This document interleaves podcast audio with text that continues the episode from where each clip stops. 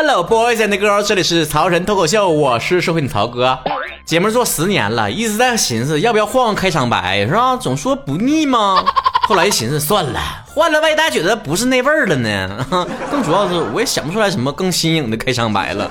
来吧，baby，come on，宝贝儿，我们可以进行非常新颖的互动啊！关注我的微博账号曹晨 Henry，每周互动话题讨论，我们也可以就是私信，是不是聊一聊你们想聊的话题？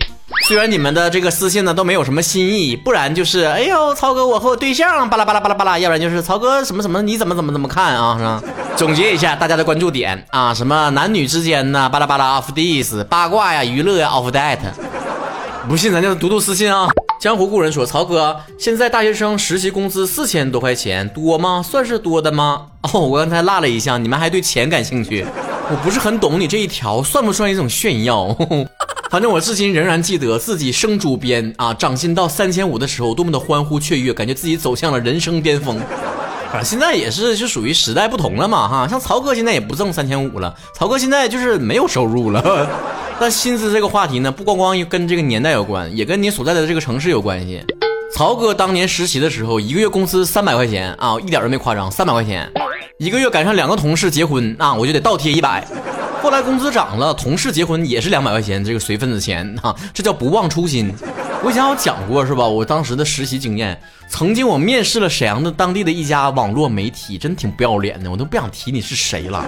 当时面试了好几轮，我都觉得面试个总总编辑、一个社长都不至于这么麻烦吧？你们究竟要开多少轮会才能决定要不要我这个实习生啊？后来还告诉我一个月是几百块钱还是一千呢？啊，不是他们给我，是让我给他们。是的，你们没听错，让我付费给他们去实习，给的理由特别充分啊，说的因为你们现在就是一个刚毕业还没毕业的一个学生啊，应届毕业生，对不对？你们现在没有工作经验，什么都不会，我们还得专门派人去带你教你。哇，那是给的是学费啊！我不是在工作，不是在实习，我是在上学深造去了。我是不知道最后他们找没找到愿意给他们钱的实习生。但有一个观点呢，虽然我说出来可能会被别人骂啊，但是我还是想说我的真心话，就是刚毕业的学生呢，不见得一定要以工资为标准去找工作。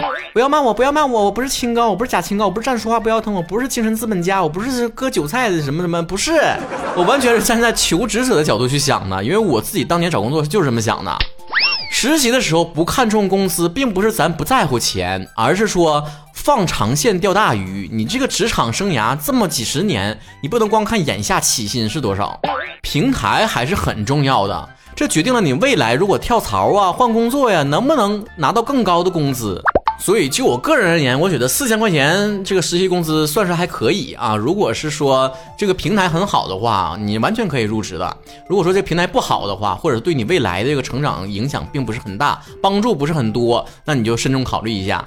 金水梅就说了，曹哥呀，我看到你微博发了，你去主持陈立农的签售会啦，真的是双厨狂喜呀！我当时看节目的时候就特别喜欢陈立农，没有想到有这样的缘分，也没想到曹哥还有这样的才华，我都快忘记曹哥的老板行主持人了，成天净出书发歌干嘛的？是的，这三年因为不可抗力，我确实没有主持过什么线下活动，这回我重新找到了感觉。由于曹哥已经到了三十五岁这个事业高潮。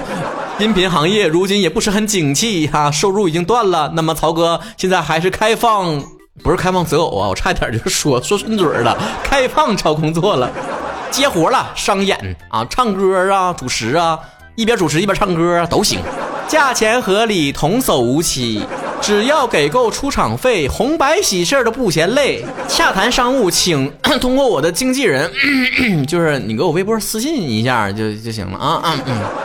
啊，我们艺人的微博都是由经纪人来控制的啊，对啊。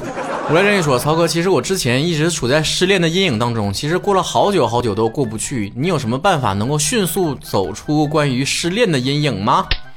啊，我告诉你个法儿老管用了。但我事先先问一下，你相信光吗？你相信玄学吗？如果你也信的话，你就想一件自己特别重视的事儿，你就觉得吧。这个人啊，我这个分手的前任，他影响了我这方面的运数，你就顿时会忘掉他。For example，如果你非常的喜欢钱啊，那你就想说，这个人他会影响我的财路。哎呀，原来他是对的。如果你特别重视自己的身体健康，那你就想这个人的靠近呢，会改变你的这个运数，然后让你就变得不健康了，影响你的这个健康运。你就想，哎呀，原来他是为了长命百岁，值得。你再一想，你就瞬间看破红尘啊！悄悄木鱼，读读佛经，转眼已是百年。胡须子弹说：“曹哥，我公司里面有个特别奇葩的同事，因为我开车上下班，他每一次都以他家离我家很近为理由，让我接送他上下班。”都是同事呢，又不好意思管他要这个油钱，但是总是这么蹭我的车，我心里又不踏实，应该怎么办呢？这种问题怎么还能问我呢？不是很好解答吗？曹哥以前教没教过你，什么叫做用魔法打败魔法？他蹭你车，你蹭他点别的呀？你下回真的啊，他再让你去接他上班的时候，你说的，喂，哎，我去，我马上到你家楼下了啊，那你那个你买点早餐的时候，你顺便带我点吧，啊，给我买一个什么？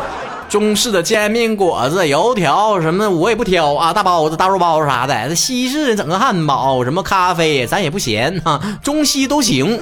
晚上下班了，你不送他回家吗？正好说的，哎呀，反正我都到你家楼下了，我我回去再开火也犯不上了，我就去你家添双筷子吧啊。